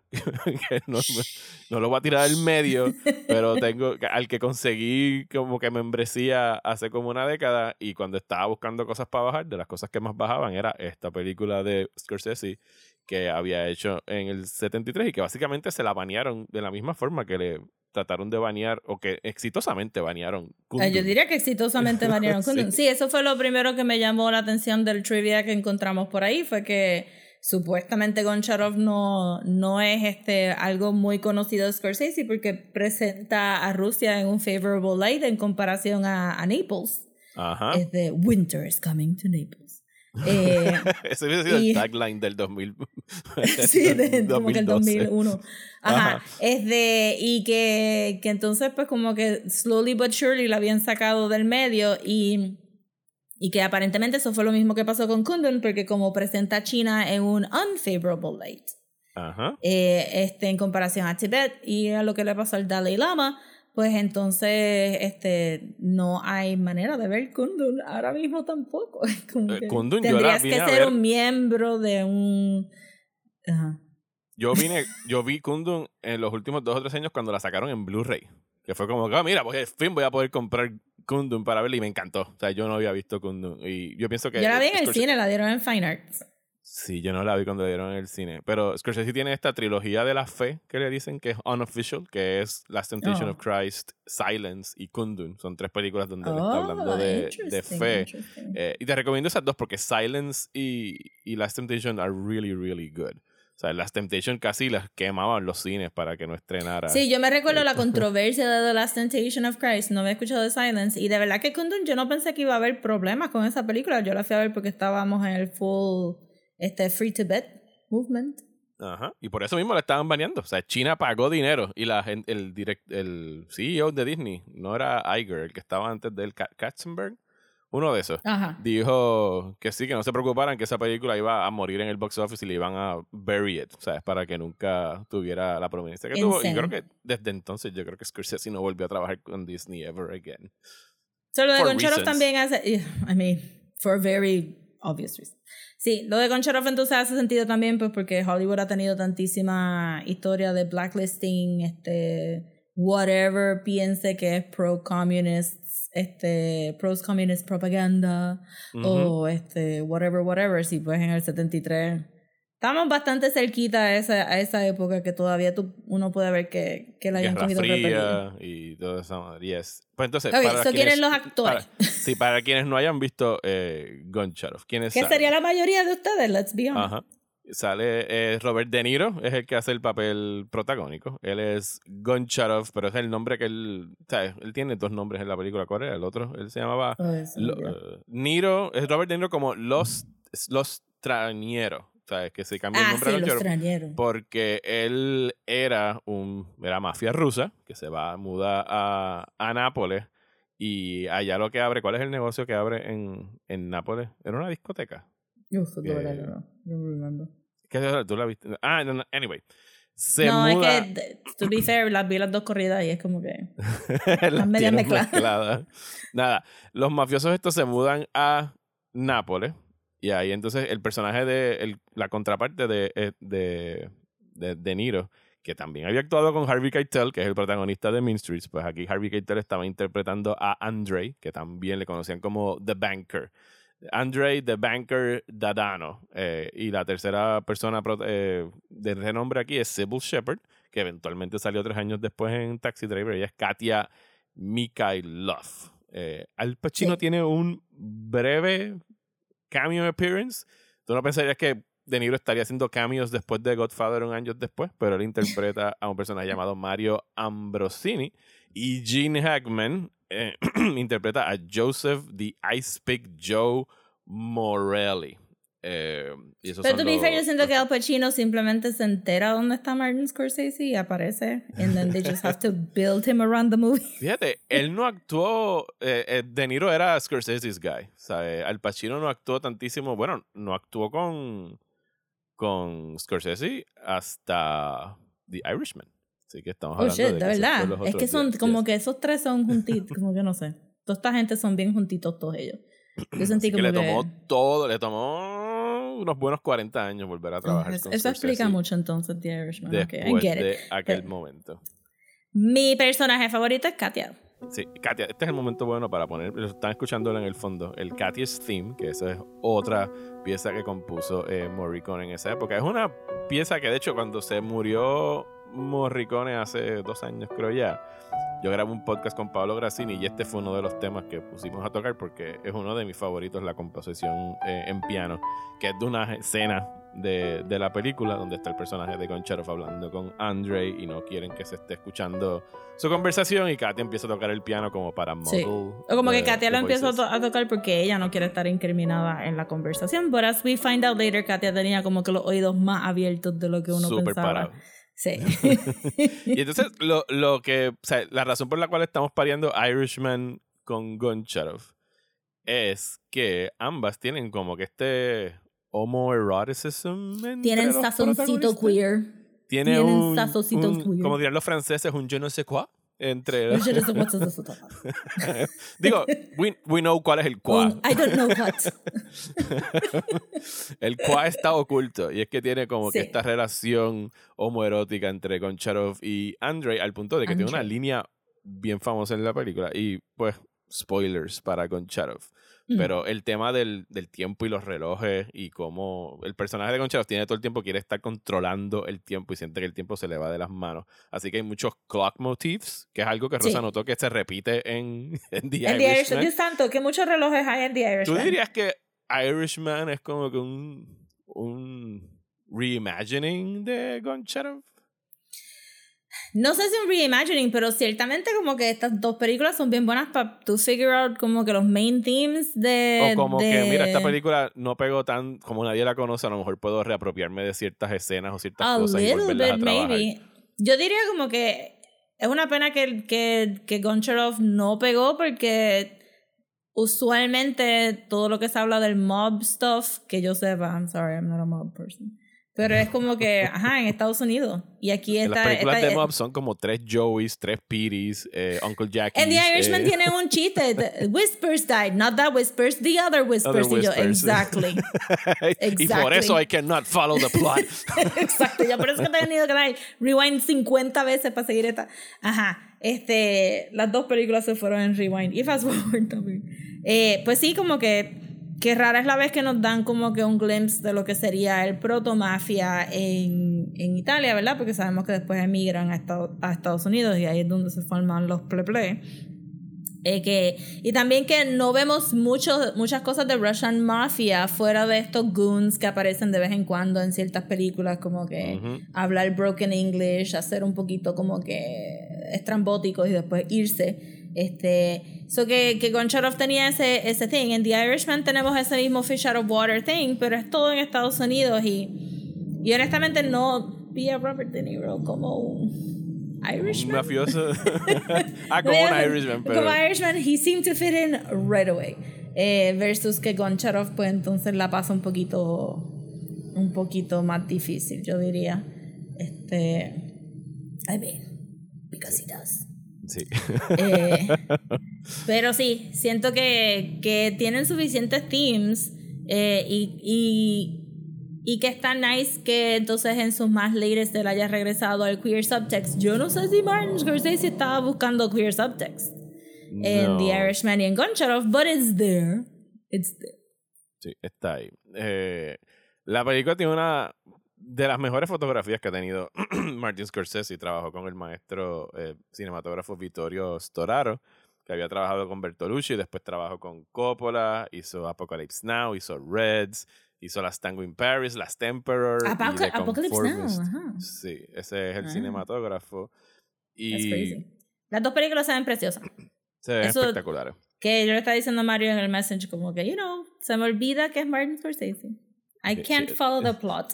Yo te voy a hacer un mini maratón a ti de Scorsese, como que un Scorsese Appreciation Pero se ven 2023. preciosas y, y el editaje siempre está on point. Yo siento como que el, El tracking shot de Goncharov. Se habla mucho del tracking shot del Copacabana en Goodfellas. Scorsese estaba haciendo tracking shots cabrones desde 1973 en Take esta película, en la escena del, del market, cuando está eh. Sofía Loren, que no hemos mencionado, Sí. con Katia. Eh, de la nada, como que Sofía. Coño, y Sofía Loren en el 73 era Sofía Loren. O sea, eh, creo que era el, Sí. el most prominent actor en ese momento en esa película. Así que por lo menos en eso se rankearon. Pues sí, como que obviamente Sofía Loren es más famosa que Sybil Shepherd, yo diría. Eso hubiera sido Katia, pero. Ajá. Ajá. Y que también Russian. tiene eh, queer subtext de esa relación. Y tiene queer subtext, pero yo pensaría que, que el queer subtext entre Sofía y Katia es mucho más overt que el de Andre y de Goncharov. Y, y puede haber sido como que un poquito de, pues, Martin Scorsese no tiene tantos personajes femeninos como que no, no se outstanding. le ¿sí? conoce. Age of Innocence tiene a Michelle Pfeiffer y a Winona Ryder. Ajá. Pero de las que yo he visto, como que no me recuerdo tanto de los personajes de las nenas y yo sentiría como que maybe se, se le haría, si estaba buscando el queer subtext a propósito, maybe se le haría un poco más palatable hacerlo con Sofía y con Katia versus con, con Andrei Goncharov. That's it. Aparentemente eh, lo debe de haber tenido en mente porque hay dos escenas en el marketplace, una con Sofía y Katia y una con Goncharov y Andre, y hacen paralelismos, and both are very charged en ese do you like oysters or do you like fish kind of Sí. conversation. Y sí, y que o sea, está ahí, porque es como que tú no sabes si te gusta hasta que lo pruebas, ¿sabes? Que más Ajá, directo exacto, tú y quieres que mucho sea. como que heavy moods y, y metaphors. Sí. Y bueno, y el, la, la, la línea más famosa de la película, que es la del, la del disparo. Tú, Sí. tú, te, tú te acuerdas mejor de ella que yo. Ajá, la línea más famosa. Este, que Katia y, y este Goncharov están hablando de su relación y entonces pues este Katia dice, eh, of course I love you. Eh, that's why That's I why shot I, you. mi- that's why I shot you. Ajá. I shot you. Y Goncharov dice, if you had loved me, you wouldn't have missed. Ujú. Eh, que es ahí como que "Jo, jo, jo". y después pues como que al final tú te das cuenta al, de- al final un par de gente analizando la película se ha dado cuenta de que eh, spoilers para el final de Goncharov sí, sorry. eh, si nunca la visto, cuando- dale en favor como cinco Sí, minutos. dale esta por favor, como que cinco segundos, pero si la vieron, pues quédense. Es de que cuando entonces al final Andre este, le dispara a Goncharov, he doesn't Ajá. miss. So, Andre está, actually que- loved Goncharov. es como que- Y- So, está, está un buen jueguito y está bien interesante pues ver cómo, cómo él elevó esos temas entonces en The Irishman millones de años después. Y si todavía están escuchando esta conversación, eh, esto es algo que Rosa me obligó a hacer. No, Eh, está super fun. Eh, miren, de- pueden, sol- ¡Sorpresa! pueden soltar sus teléfonos. eh, no estén googleando con. Digo, si ya googlearon Goncharov. Sí, googleen Goncharov. Miren, Goncharov no existe. Yo no sabía qué carajo era Goncharov hasta que Rosa me mandó un messenger hace como dos semanas. Oh my god, acabo de ver Goncharov de Scorsese. Y yo estaba googleando, ¿qué carajo vio Rosa de Scorsese? ¿Qué es Goncharov? Esa película no existe. No, no existe. Explícanos, Rosa, ¿qué carajo es el fenómeno de Goncharov? Es la cosa más bella que ha pasado en el internet desde que el internet se formó. Y es un juego eh, de collective este, creation. Nacido comenzó- en Tumblr. Nacido en Tumblr, pero que, que comenzó eh, con la foto de un tenis que alguien compró. People are going like, what? What the Este, fuck? Con la foto de un tenis que alguien compró, que el tenis era bootleg y en vez de tener un logo embroidered, tenía un bloque de texto que decía Martin Scorsese presents Goncharov. What y the después fuck? un- yo quiero saber el origen de ese tenis, de esa bota. Pues, porque si van, si tú, a veces cogen cosas random y piensan como que, pues, este, qué sé yo, aquí probablemente hubiera dicho un logo, pues ponen Martin Scorsese. It's like a random thing. Eh, y se sabe ahora que, pro- que probablemente lo que querían decir era Gomorrah, Ok. Que es una película. Que es la película, sí, la película que él creo que produjo, Executive Producer, o no tuvo ninguna relación con ella, yo creo. Pues dice Martin Scorsese Presents, ¿verdad? Como que. Ajá. Entonces, pues esa, esa foto sale por ahí, todo el mundo se ríe y se olvida del caso hasta que un par de años después este, este artista que se llama Beazle, Beazlebob hace un fan poster de Goncharov. Ajá. Que sale De Niro, Gene Hackman. Y ahí eh, es donde él es el que decide quiénes son los actores que van a salir. Ajá. Porque los pone en el póster. Y entonces eso en Tumblr se empieza a reblog y la gente empieza a inventarse escenas de la película como chiste, como, como, las que, que, ah, hemos estado conversando aquí ahora. que todas ustedes que le hemos conversado, excelente. I just love this so much. Este, y entonces pues la By- gente by the empieza way, todo lo que hayamos dicho en los últimos 10 o 15 minutos que tenga la palabra Goncharov en la oración es fake. Es Eso fake. incluye la música de Morricone, que es de Morricone, pero es de otras dos películas, El Profesionales y Days of Heaven. Eh, ¿Qué otro embuste dijimos? Ah, pero fíjate, estoy- al fin- bueno, la- las, las- los detalles de la película son embuste. El, el uso de los temas del el tiempo Eso y sí. de, de inocencia, eso sí está en las películas de Scorsese y eso es parte de por qué pega, porque si buscan ahora en, Google van a, ajá. van a encontrar artículos en el New York Times, en Polygon, en todos lados la gente está hablando de, de este fenómeno de creación en el Internet. Corillo, y- hasta Scorsese ya se adjudicó. Sí, Scorsese, o sea, para los efectos Scorsese hizo la película, él ya lo dijo. Su- si no lo saben, su hija, eh, Francesca, que está súper activa en TikTok y todas las redes sociales, le o sea, tiró un screenshot de que le mandó un texto a su papá diciendo como que, ¿tú has visto esta película? Y él le contestó como que, nena, yo hice esa película hace años. O sea, Ajá, I made that movie years ago. So he's been on the thing. El- el- la Ajá. otra persona que ha estado bien activa con eso fue Linda Carter, que puso que ella había ido a la premiere de Gun Shut Off. Wonder Woman, por supuesto. I love Linda Carter. Ajá, ella entró a Tumblr y dijo, I get it. Y entonces sigue por ahí. Eh, pues esto continúa en Tumblr, se, mo- se ha movido a Twitter y a Instagram. Eh, y el juego es que, que como esto no existe, tú puedes añadir al lore y pues no hay un curator del lore. So tú podías decir como que sí, la escena de Katia y Sofía en el marketplace, pues alguien se lo inventó, algún Tumblr user se lo, se lo inventó y hay, hay lugares ahora que tú puedes encontrar las citas de quién inventó qué. Pero lo hace un juego colectivo porque la gente simplemente decide jugar el juego y el juego es que tú actúes como si tuviste la película con Off. And that's it. So tú puedes Ese hacer fan art. performance. Ajá, exacto. Y nosotros añadiendo el juego a través de este podcast. Este, y entonces, pues la gente ahora ha pasado de un, de un viral fun thing a un actual. This is how collaborations work. Ajá. en el Así que sentido se de hace que. cine. Ajá, exacto. This is how este, creación colectiva. Que al principio de social media se había hablado un poco de esto, como que me recuerdo que Neil- hasta Neil Gaiman trató de hacer un, una novela cadáver exquisito en términos de, de Twitter, donde él ponía un tweet, otra persona lo seguía y él Ajá. regresaba. Ajá, se han hecho experimentos, pero, pero nada ha captivado la imaginación de la Como gente. Como esta película de Martin Scorsese que no existe, pero que ahora existe. Porque, ajá, cuando los aliens vengan dentro de 100 años van a pensar que existe Lo único que necesitáramos para que existiera es que Scorsese dijera, sí, yo la hice y ya existe. I mean, si ese hombre se siente a hacer un trailer de fucking Imagina que corta un que trailer con, con Wow. escenas que I haya cortado de mean, otras se películas. gana el internet. Pero la cosa sí, este, I'm sad to say que Off no existe, No, pero se sí gana el existe internet. el lore. Se gana el Ajá. internet rosa si de repente Martin Scorsese anuncia que su próximo proyecto va a ser El. Shadow. Por- él está ahí como que, eh, tengo para el chavo para quemar, ¿qué hago? Vamos a hacer Off and make people happy. Este, y, y entonces, exacto, pues eh, es, es bello ver que todo el mundo se ha reunido en estos tiempos tan oscuros a crear esta cosa que, by all, by all accounts, es la mejor película que película nunca se ha hecho de mafia. La ever. mejor película de mafia never made. Ajá. Y ya han añadido al lore, pues, este, han añadido que han existido novelizaciones o novelas, este, una trilogía de novelas, que es lo que inspira a Martin Scorsese a hacer Off. Hay trailers Este, en YouTube, hay playlists Hay de trailers, hay playlists. en YouTube. Este, en itch.io, que es un, es un gaming este, website como Steam, pero para juegos más, más indie todavía, tuvieron un gaming challenge de Off. Este, so esto ha activado mucho las imaginaciones de la gente y I could not be out, me dio un FOMO bien brutal y por eso fue que le dijo a Mario, Mario, vamos a hacer esto, vamos a hacer esto, we have to yo, talk about Gun yo confieso que cuando Rosa me cayó encima con esto, el periodista ético en mí, yo dije, Rosa, yo no puedo meterme a mentir sobre una película que no existe en un podcast. Y yo como que poquito a poco me fui empapando de los artículos y, ok, final play along. Pero It's por a game, como it's a game, it's a really son cool fake game. news, Rosa.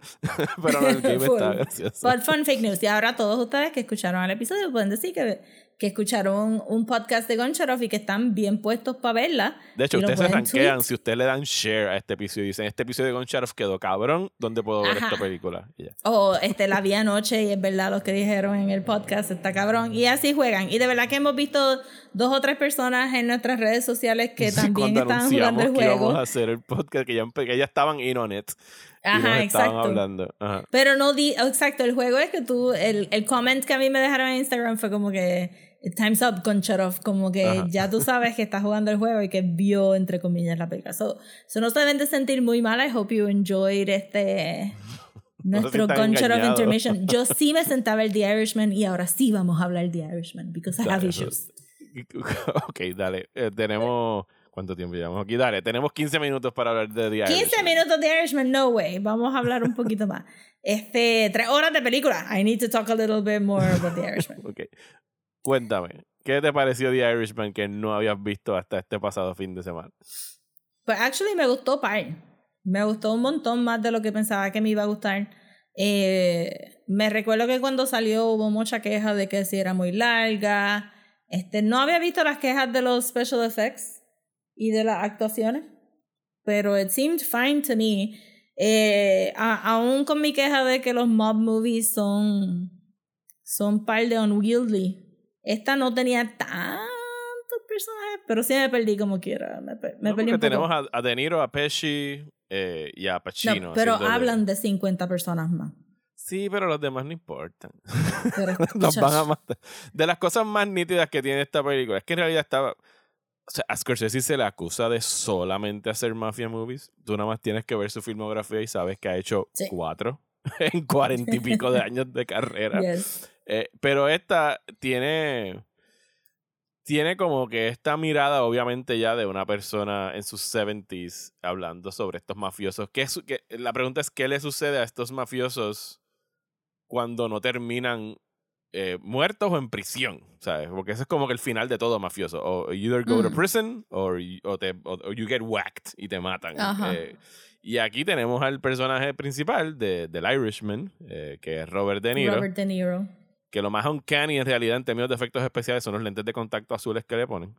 Que yo estaba mirándole la cara como que no ¿Qué le entiendo por pasa a qué se De ve la cara? weird. Y de momento, a ver, los ojos azules, los ojos azules. eh, Eh, que es el matón para la mafia, es el hitman de la mafia italiana. Eh, y en realidad lo que estamos viendo es un... O sea, la manera como te presentan a todos estos mafiosos que tú mencionas, que te los ponen a todos con un title card eh, y, e importantemente te ponen cuándo mueren y cómo los Sí. matan. Es el que hecho me de recuerdo. Ajá. Ajá. Sí, sí, sí. sí No, no, no, es el hecho de que aquí no te están. O sea, Goodfellas es un buen contraste de esta película porque Goodfellas está desde la perspectiva de Henry, que también es un outsider, es un Irishman, entrando a la mafia. Y es como que el glamour de como que, diablo, qué nítido Sí. es ser un mafioso y la entrada es al Copacabana y el poder y los chavos y bla, bla, bla, bla, versus que esto es. O sea, simple y sencillamente ver a estos señores ponerse viejos y amargados y vivir una vida hueca y vacía, donde o sea, lo que te queda al final es como que todo, toda una familia que nunca pudiste apreciar, que es el, el poder en cierta forma para mí del personaje de Anna Paquin, que es el que hace de, de la hija, que no Mm. habla en toda la película, No habla casi nada, ¿no? Hasta que le toca ya decir su único momento donde le reclama a su papá como que, en- digo, spoilers para The Irishman, cuando le reclama a su papá por no haber llamado a, a la viuda de Jimmy Hoffa. Le dice como que, ¿por qué no lo llamaste? Ah, sí, Y exacto. Y nunca le vuelve a hablar. Y Entonces el hecho de que la hayan mantenido tan callada durante toda la película como que le da cierto más mayor poder a ese momento donde le reclama porque es la única vez que habla con él y pues al final vemos un personaje de De Niro que ni siquiera Scorsese le concede la muerte en pantalla. A lo mejor duró 10 años más viviendo en ese asilo. Bueno, pero estaba bastante jodido y le estaban dando un tratamiento. Yo asumí que, ajá, cuando se va la cámara hacia atrás y se queda la puerta abierta y se Ajá. corta negro, es como que, pues ya, ¿sabes? Como que that's it, that's, that's the end. Sí, esta película estaba bien weird en términos de. Yo no vi trailers, yo no sabía nada de esta película, so me senté a verla simplemente porque se parecía a Goncharov, según lo que Mario me había dicho. Eh, y y de- me sorprendió que empezara con esa canción. Este- Porque es romántica, es una canción romántica. Sí, lo es. Y acaba con esa canción también. Y acaba con esa canción también. Y uno podría decir como que sí, sí, el romance de, de, de ese lifestyle donde tú pues no sientas necesariamente una culpabilidad de matar a las personas y te está affording un, un cierto lifestyle. El personaje de Robert De Niro pasa de ser lower middle class a barely upper middle class. Ajá, lower. So, no es upper, tampoco- Upper middle class. La casa no se veía, como que no estaba viviendo beyond his means, yo diría, y al final vemos que él ya tenía par de chavos guardados, porque realmente no, no se dio una vida de lujo, ni de exceso tampoco. Para él era un trabajo donde trabajo de 9 a 6 maybe, y él, era un, él era un union guy. O sea, él pertenecía Ajá. a una de las uniones de Nueva Jersey. Creo que es donde ellos estaban. O de Nueva York. I mean, era un union guy de, de, de camioneros, pero después lo, lo meten a la, a la unión de Jimmy Hoffa. Que ahí es donde la película fue como que, ¿what? So, lo otro que yo había escuchado de la película era el queer subtext que había. Y, y este, boy was I confused. Porque, este, basado en que cómo comenzaba la película y la música que había, eh, cuando Robert De Niro está hablando de que está llevando un camión y el camión se le daña y para está en este gas station y aparece Joe Pesci. Sí, el personaje de Russell, Russell Buffalino. de Russell de Russ. Se aparece eh, y lo ayuda y yo pensando this is his boyfriend es un meet cute. was a meet cute. Este si Robert De Niro fuera sido una mujer estarían casados en el segundo acto. Wow esta película está hardcore. Este con el subtext a minutes so yo estuve toda la película viendo el subtext entre Russell y Robert De Niro. Y no me fijé nada. En Al Pacino and imagine my surprise. Que yo, en Cuando- realidad, a mí me, me gustó mucho la lectura que tú le diste de que esa era, ese era el verdadero romance en la película. Era la, la relación entre Russell y Frank. Cuando, por lo menos cuando yo la vi, yo me tiré más para, para la relación entre Jimmy Huff y Russell. Pero que sí, la fija, o sea, la lealtad de Frank está 100% con Russell. O sea, y tú muy 100%. bien me lo dijiste. Él jamás le haría daño a Russell. Él se muere por Russell si tuviera que hacerlo. Ajá. Y Para hay una la- la- ternura. ah, ajá. Ajá, sí, sigue. Bueno, sí, tú me tú- di los ejemplos, porque tú me diste para o sea, el, el cornflake, el pancito. Hay una ternura que está ahí que, o sea, primero es el meet cute. Eso es un staple de un romantic comedy.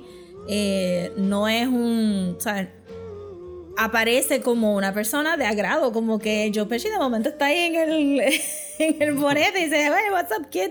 Y es carismático, y aquel está como que anda, para el carajo, ¿dónde está este tipo? Este tipo está. En el diálogo te lo, te lo ponen como que you could tell he was a person of importance. Y es como que cabrón, te estás babiando por él, we've all seen it, we know it, and- y ya está. Es como que. Este, y lo, y el, el mero hecho que, ajá, que entró como el papizongo ahí, que me, está- ah, este, te arreglo el truck y me voy. Something like that. Y nunca le dice el nombre tampoco, eso se queda así el mysterious, este, partner. Pero una vez, este, es que también fue como que, eh, me- toda esta película me da mucha gracia for no reason, pero escuchar la voz de Ray Romano antes de ver el personaje. Y de Ajá. momento fue como que, Jesus Christ, I haven't heard that voice in quién es, ah, es Ray Romano. Este, que no sabía que salía en esta película tampoco. Aquí sale todo el mundo. Hay una anécdota bien goofy- de él, de Ray Romano con, con Zumba. Bobby Cannavale, que están en, cuando tuvieran que filmar las escenas en el restaurante, donde está eh, Al Pacino y De Niro y Joe Pesci y Harvey Keitel. Ellos dos estaban sentados cagándose y temblando encima, porque a pesar de que ya son hombres de cincuenta y pico de años, esto es como que, cabrón, tú puedes creer que nosotros estamos en este set con estos cuatro titanes across the Super table. colado. O sea, está como que super fanboy en ese momento. O sea, ¿quién no le quita ¿Quién eso? no? De verdad, Ajá. esta película también me hizo pensar como, you know, these guys, bendito. ¿Quién los va tú me dijiste, ¿quién los va a reemplazar? Sí, yo full de salir de esta película pensando, estas personas tienen, son de la misma generación, probablemente se, se vayan a, a ir muriendo más o menos en ordencito y va a ser como que bien duro ver este canto de Hollywood desaparecer porque no hay nadie que haga estas cosas como Sí, es ellos. el, es, el, es el New Hollywood. O sea, esa generación del boom de los 70 de directores en Estados Unidos. Ujú. O sea, esa generación todos están en sus 70s, 80s. O sea, están bien Exacto. viejitos. Ajá. Not to say que lo que viene por ahí no es bueno y debería estar en la lista de top Ajá. de whatever. Pero sí va a doler ver estos viejitos desaparecer porque este, they've really honed un special craft que maybe, que maybe lo podemos ver en otros actores ahora mismo, pero le hemos cogido cariño a esto, vamos a ponerlo así.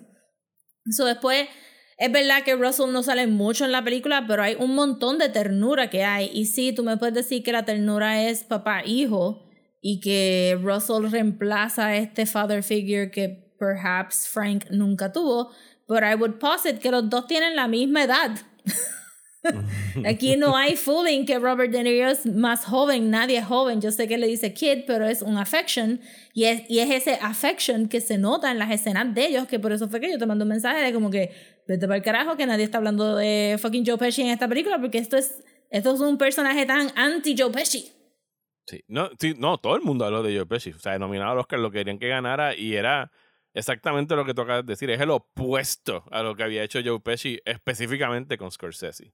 Haciendo de Sí. Nicky en, en Casino y en Goodfellas, que era el, el psicópata ultraviolento. Y aquí es alguien bien mesurado, pero calladamente peligroso. O sea, nunca alza la voz. O sea, es Ajá. como que el tipo en control. Y las amenazas de él son sutiles y Sí. across It's the gotta be table. done. It's Sí. gotta be done. O sea, Shrug. mi- mi- o sea, la, línea, la línea favorita de esa es en el, en el en la celebración, en el homenaje, cuando él le Ajá. dice como que it's what it is, ¿sabes? Como que Sí, esa es la que hay, cabrón, y ya, no, ¿sabes? Pero es verdad que le dieron como que par, le dieron par de, de breaks a Hoffa. Hoffa Chacho, le dieron coger, como le dieron años de break. Le dieron años de break. Pues exacto. So Russell no sale mucho en la película, so no es una presencia constante, pero todas las escenas de él con Robert De Niro tienen una química bien brutal, una ternura bien brutal. La escena de la sortija es absurda, absurda. Este, y luego más tarde, como cuando, ¿verdad? Si no lo han visto, parte del juego es que estamos en el carro yendo hacia Detroit con la esposa. Están una boda, flashback. están yendo a una boda. Y entonces Están yendo a una boda donde se supone que todo esto se va a arreglar. Este, estamos viendo un flashback de cómo Robert De Niro este, llegó a. ¿Verdad? A unirse, estar a- ahí. a juntarse a la mafia. Ajá. Pero, pero en ese flashback van más atrás todavía. Para cuando a él la, era a más la joven. guerra. Ajá. Ajá, y a la guerra y eso. Que la, oh my god, la escena de la guerra, porque este es nada, gente, es nada. Pero esos dos soldados se murieron de una manera bien particular, yo pensé. Que también estaba hinting al queer subtext, porque mata a los dos soldados, uno de ellos está protegiendo al otro, como que cuando. Porque Robert De Niro, Frank, Frank está hablando de que, ajá, que, que estos cabrones se, se ponen a dig their own graves y él se pregunta por qué no corren, por qué no tratan de salir, por qué no... They just do their job y piensan, if I do a really good job, maybe they won't kill him, que es como que el tema de toda la película. Eh, pero entonces, este, cuando los soldados salen y él, él como que él va a poner la pistola para disparar, el, el primer soldado como que echa para atrás al segundo soldado. Ajá. y entonces cuando le dispara a los dos, los dos, they kind of crumple together en el grave de una manera bien sí. íntima, así, es como que es gay, this movie's so gay. Y, y eso también me mató. Eh, pero exacto, eso tiene flashbacks detrás de flashbacks y entonces pues whatever. La cosa es que en el, en el road trip con las esposas, la manera que, que Frank mira a Russell durmiendo en el carro, la idea de que de verdad que las esposas siempre están, las esposas están siempre en las tomas, pero no están con ellos No, está en Siempre- el background siempre. están en el background. Y, y en, entonces cuando están comiendo en el desayuno, Russell le sirve cereal a él, they're comfortable with each other. No es mamá, no es papá e hijo, es they're comfortable as a couple with each other porque saben, este, se hablan, son los dos únicos personajes que se hablan lo más honesto posible, este, y que se entienden, shorthand. Tienen un que se shorthand. aprecian, sí. Que, by the way, Robert De Niro hace algo bien cute en esa escena del, del, hotel, del motel, porque Ajá. este, Joe Pesci le sirve el cereal, pero lo pone en la mesa y Robert De Niro smushes it. Ajá. Y yo, este viejito se pasa en la casa todo el tiempo quejándose de que aquí no guardan la comida bien, que si es- tienen que guardarlo aquí. Se nota porque él estaba ahí como que se vio bien, como que, no, you gotta close this shit. Fíjate, So, para el tiempo que estreno, la gente estaba respondiendo un poco más a. Pero en realidad es una fijación de Jimmy Hoffa, del personaje de Jimmy Hoffa por el de Frank.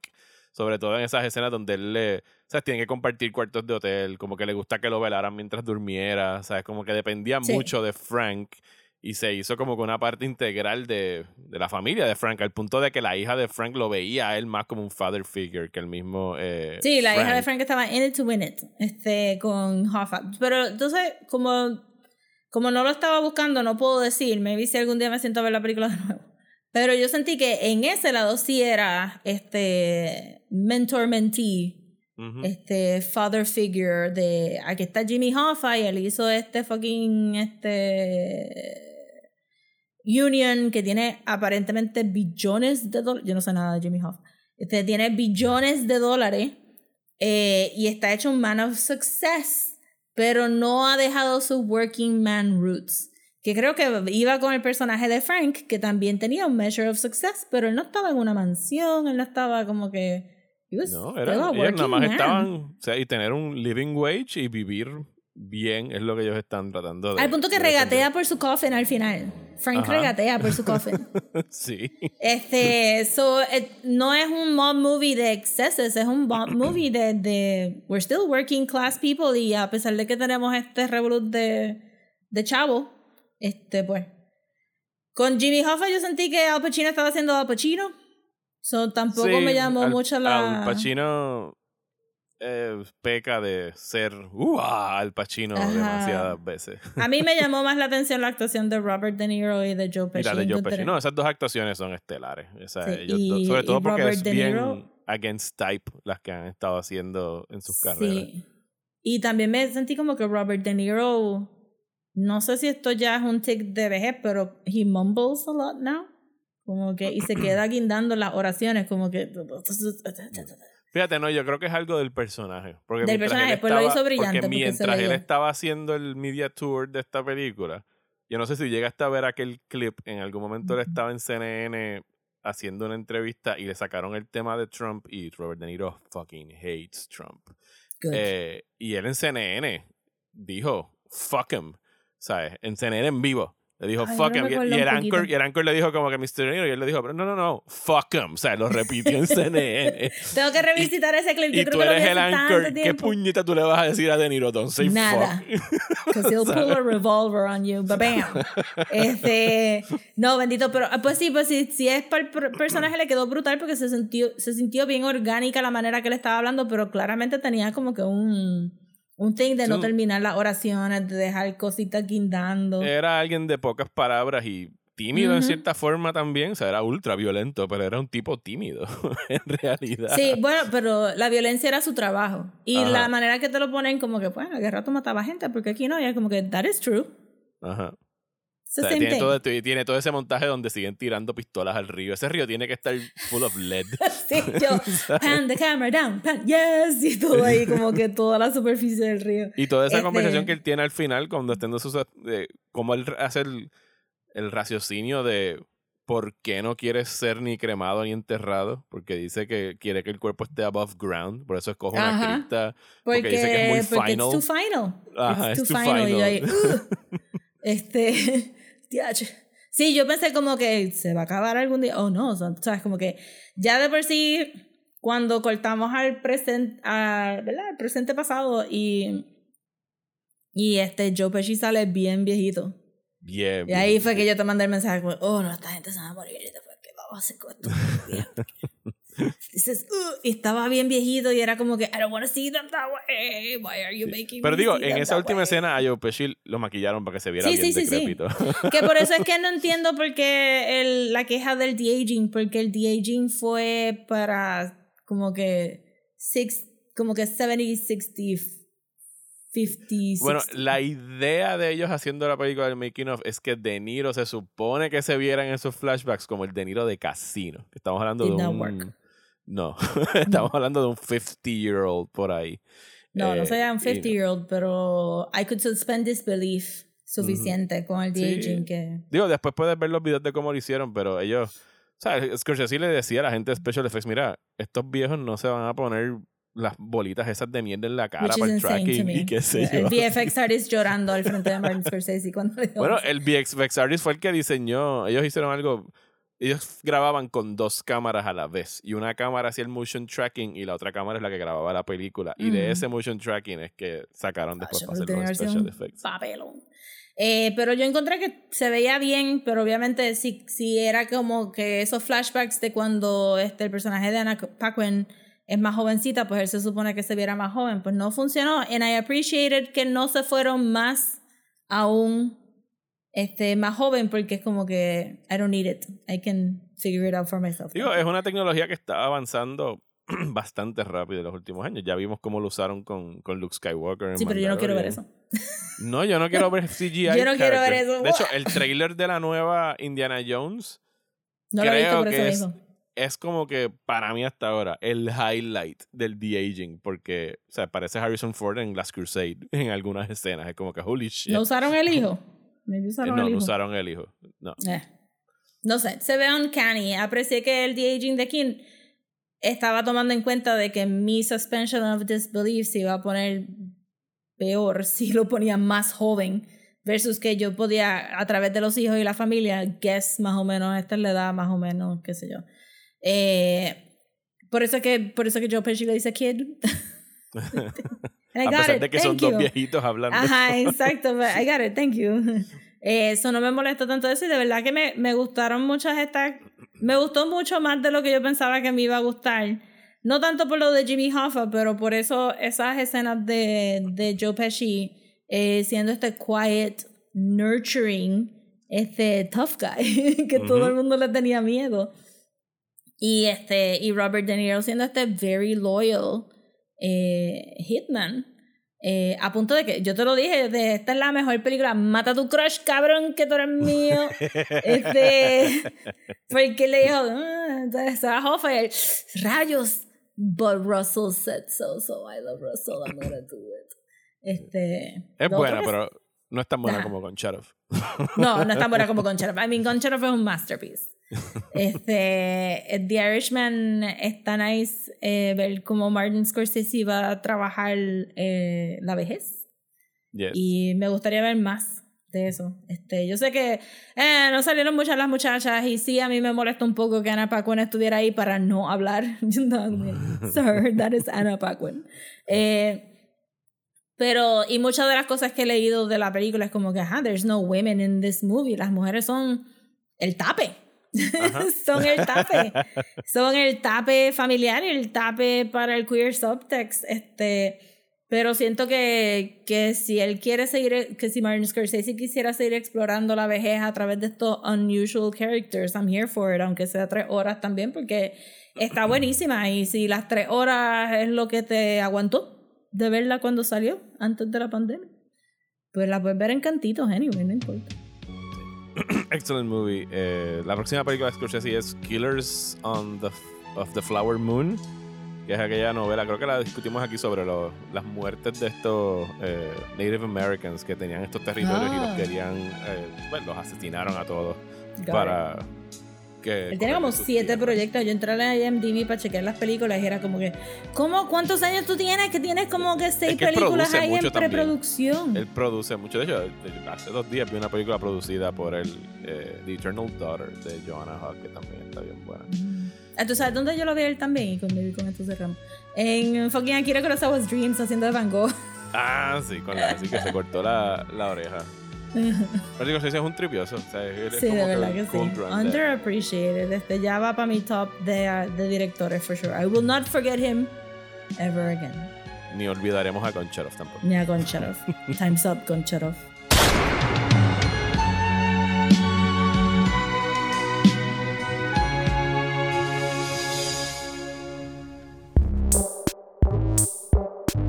Y hasta aquí este episodio de Desmenuzando. Muchísimas gracias por escuchar. Regresamos la semana que viene para hablar de. Andor. Yeah, Pero yeah. ¿qué específicamente de Andor, Rosa? Vamos a estar hablando de la política de Andor y de todos estos sentimientos encontrados que sentimos cuando vimos este, la serie. so, vamos a estar hablando de, del imperio, del fascismo, de la rebelión y de la república y cómo estas cosas basadas en las trilogías que hemos visto, eh, si podemos hacer un panorama político de, de Star Wars De la galaxia, sí, de eh, cómo sí, funciona. de la galaxia y, y hacia dónde se iría esta historia basado en lo que nosotros estamos viviendo ahora. Ajá. Which is garbage. Así que vamos a estar teniendo esa conversación la semana que viene. Eh, muchísimas gracias por escuchar. Rosa, ¿dónde nos pueden seguir en las redes sociales? Nos pueden seguir en Instagram como Desmenuzando, en Twitter y Facebook como @desmenuzandopod. Y si nos quieren mandar un email para quejarse de que los cogimos de bobo con Goncharov 1973, puede ser a desmenuzando el podcast at gmail.com. A mí me encuentran en Twitter e Instagram como Mario Alegre. Y a mí me pueden conseguir en Twitter, Instagram y Facebook como at Comics. Muchísimas gracias y hasta la semana que viene en Desmenuzando.